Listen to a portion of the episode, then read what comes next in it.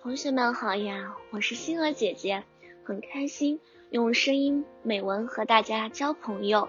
今天星儿姐姐将和大家分享的文章是夏天，温柔的春天迈着轻快的脚步悄悄的走了，接着就是艳阳高照、酷暑难耐的夏天了。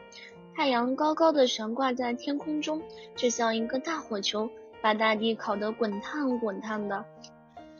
美丽的花儿们也被火辣辣的太阳晒得直不起腰。他们好羡慕那些小动物们，羡慕他们的自由，他们可以躲在阴凉的地方，享受夏天的快乐。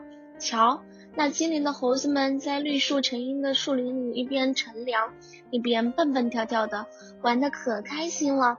还有那可爱的小鸭子，也找到了凉快的去处。它们整天都可以在清凉的水池里游来游去，这都是让花儿们好羡慕呀。既勤劳又有爱心的小蜜蜂们看懂了花儿们的苦恼，它们飞到花儿中间去听花儿们的心事。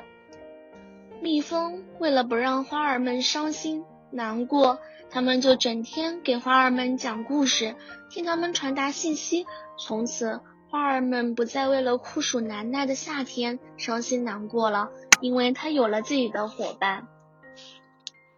今天的分享到这里就结束了，也期待小朋友们给星儿姐姐留言或者投稿自己的美文与我分享。让更多人倾听儿时的心声。